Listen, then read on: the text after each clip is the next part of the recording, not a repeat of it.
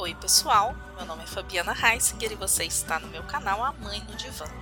Seja muito bem-vindo a este nosso espaço. O tema hoje é resolução de problemas. Então deita aqui no meu divã e relaxa, que a gente tem muito para conversar.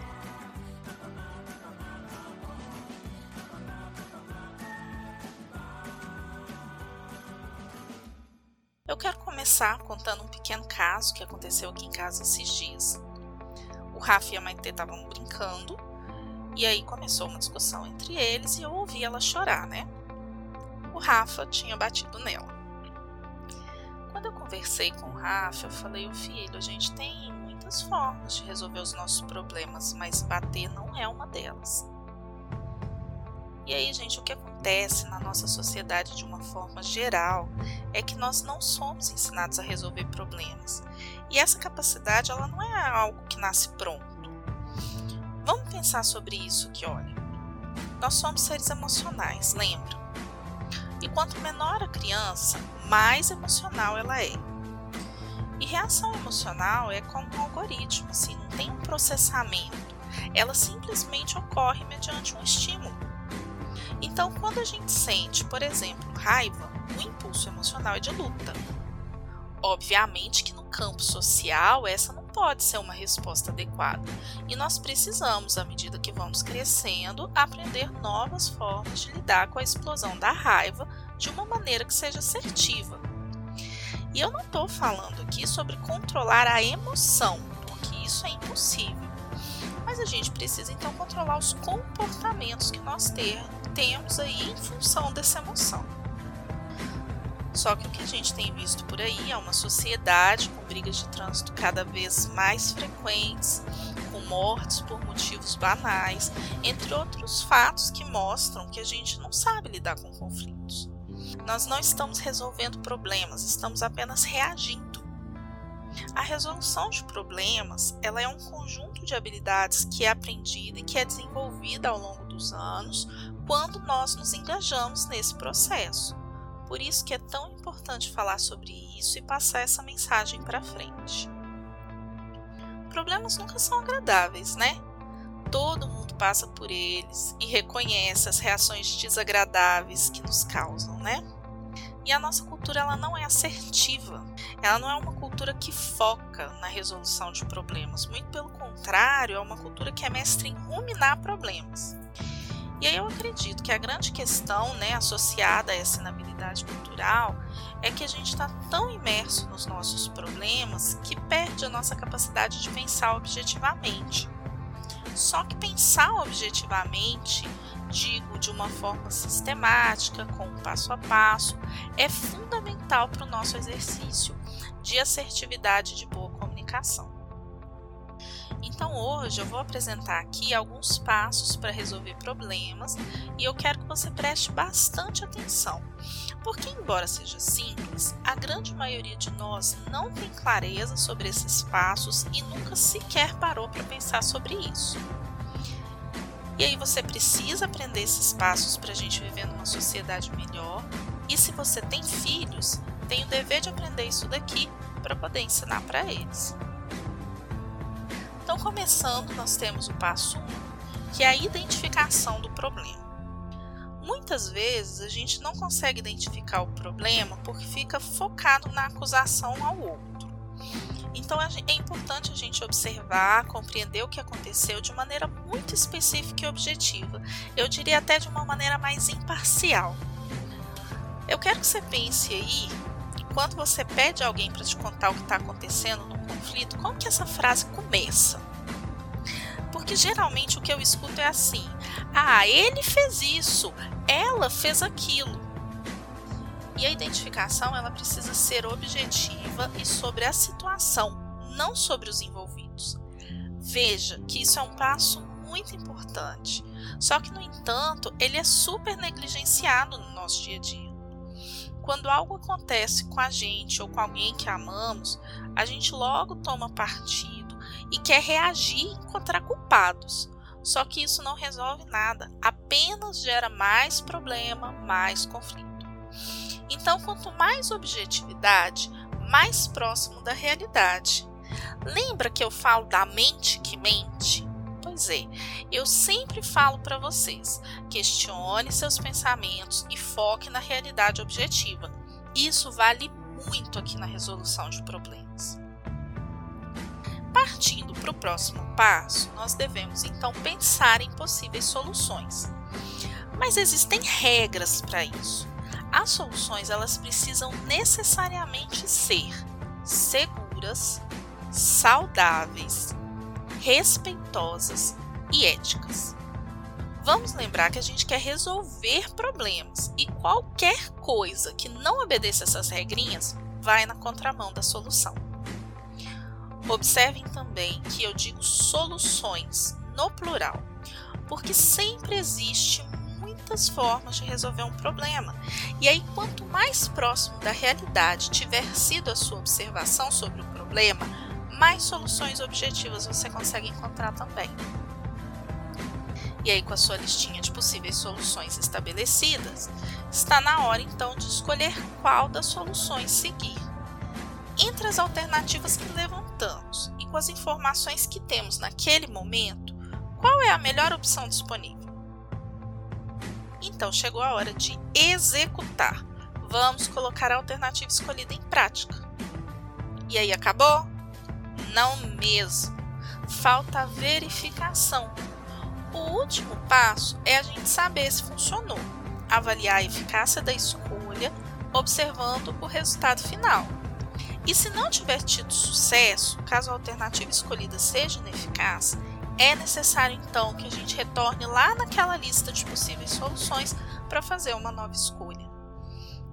E aqui eu tenho uma reflexão bastante importante. É saudável e é inteligente quando a gente aprende com os nossos erros. Muitas vezes a gente deixa de tentar porque quer a solução perfeita e acaba esquecendo que essa solução não existe. Perfeita é a solução aplicável que com as informações que você tem no momento você consegue executar. Ideia boa é ideia na prática. Atuar com esse tipo de resolução de problemas permite que a gente perceba que muitas vezes existem várias soluções possíveis, o que, por sua vez, nos ensina a pensar em perspectiva. E pensar em perspectiva é flexibilizar pensamentos, é vencer crenças, questionar ideias, tudo que eu tenho falado com vocês nos, podcasts anteriores. Então vocês percebem como tudo isso está interligado? Percebem como é importante a gente aprender a identificar os nossos pensamentos, a questionar e corrigir? Porque quando a gente compreende que o indivíduo é emocionalmente saudável não é aquele que tem uma vida livre de problemas, e sim aquele que se torna habilidoso em resolvê-los, a gente consegue entender a importância desse treinamento para que a gente possa diminuir as nossas angústias, as nossas ansiedades e fontes de estresse. Focar na solução nos faz ser assertivos. E nós somos assertivos quando defendemos os nossos direitos sem desrespeitar os direitos do outro. Mas antes de prosseguir, eu tenho que fazer aqui uma observação muito importante, no formato de uma pergunta mesmo. Quem é que quer pensar em soluções de problemas quando está no meio de uma crise de raiva, ou de ansiedade, ou de medo? Pois é. Então, deixa eu te dar uma informação. Uma emoção em um adulto dura aí entre 18 e 24 minutos. E aí eu vou usar uma metáfora que eu aprendi no curso do Renato Caminha que eu achei ótimo. Imagine que você é um barco em um mar, certo?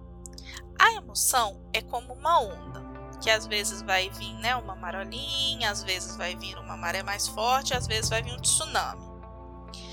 Então essa onda, ela vai balançar o seu barco e ela vai balançar esse barco por esse tempo aí, ó.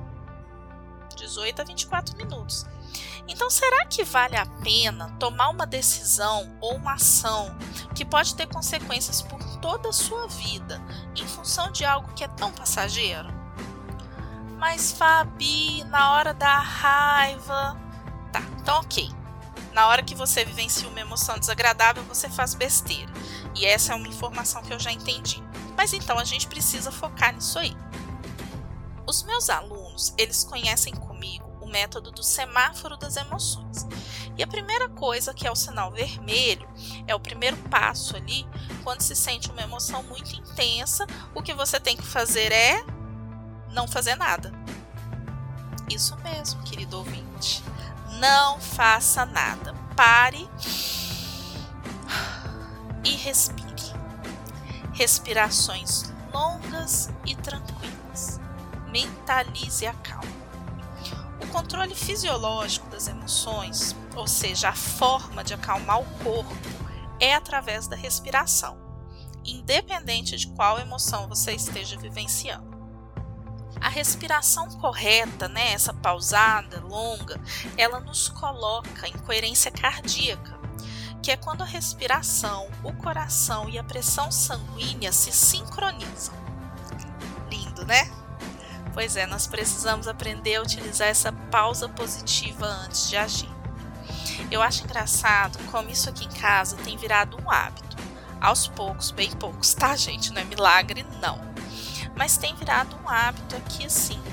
Muitas vezes eu explodo, mas muitas outras eu consigo parar onde eu estiver, fechar os olhos e respirar.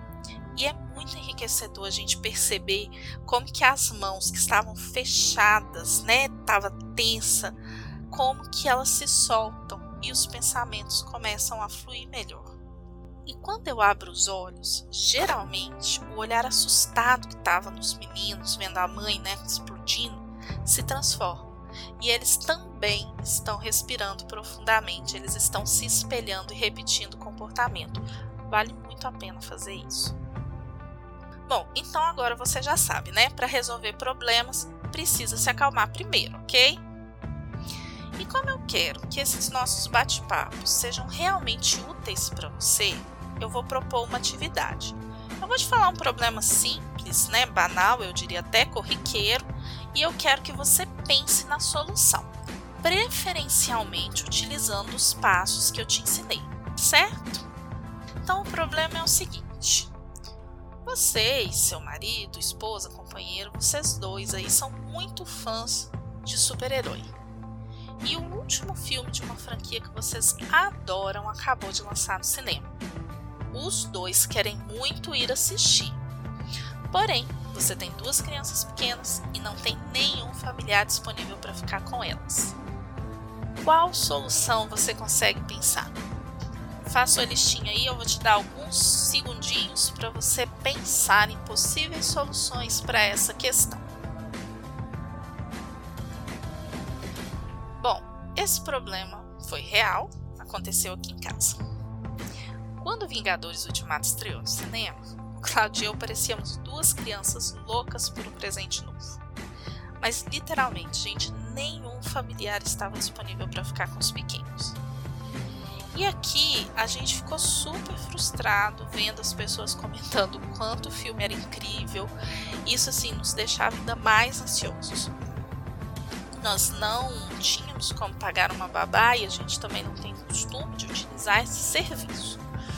Então a nossa solução aqui foi a seguinte: a gente se dividiu. Eu marquei de ir no cinema com duas amigas no sábado, enquanto ele ficou aqui com as crianças. No domingo, o Cláudio foi com os maridos dessas minhas amigas ao cinema. E graças a Deus que ele foi logo no dia seguinte, porque eu não aguentava mais segurar os spoilers. Então nós tivemos que abrir mão de ir juntos, coisa que a gente adora, mas também tivemos a oportunidade de sair com outras pessoas e discutir o filme sob diferentes pontos de vista, algo que foi muito legal. Então, essa é uma situação muito simples, mas que ilustra bem que a gente pode encontrar soluções criativas se a gente ampliar as nossas perspectivas. E eu aposto que você poderia ter resolvido de outras maneiras também, né? Você pensou em outras coisas aí, não pensou? Pois é, então aqui ó, deixa um comentário para mim me falando quais alternativas que você encontrou para esse problema. Eu vou adorar interagir com você. E é bom que se a gente passar por isso de novo, eu tenho novas estratégias para poder utilizar e ir ao cinema. E antes de encerrar, eu quero falar novamente com você que tem filhos ou alguma criança sobre seus cuidados. Utilize todo o problema que eles vivenciem como possibilidade de ensiná-los. Nunca menospreze um problema, gente, porque para você ele parece uma bobeira infantil. Oportunidades. Pense assim a partir de agora. Coisas que podem parecer banais para você podem representar um grande problema e demandar grande parte do tempo de uma criança. E muitas vezes ela pode preferir a evitação ou se esquivar, o que impossibilita o aprendizado de habilidades em resoluções de problemas especialmente se você convencê-lo de que aquilo não é importante. E é uma coisa que a gente vê bastante, né? A criança às vezes te conta algo que está incomodando e a nossa resposta é: ah, não, isso é bobeira, não liga para isso não. Mas a gente precisa ouvir, precisa ajudar a criança a pensar em soluções para que ela cresça aí com essas habilidades desenvolvidas e seja um adulto assertivo. E se você que está me ouvindo agora ainda ficou com alguma dúvida, me manda uma mensagem lá no Instagram, arroba mãe no divã, que eu vou ter prazer em te auxiliar. E se você tem alguma sugestão de tema para eu falar aqui, manda lá também que a gente constrói esse espaço aqui juntinhos. Gratidão por quem me ouviu até aqui e até o nosso próximo episódio.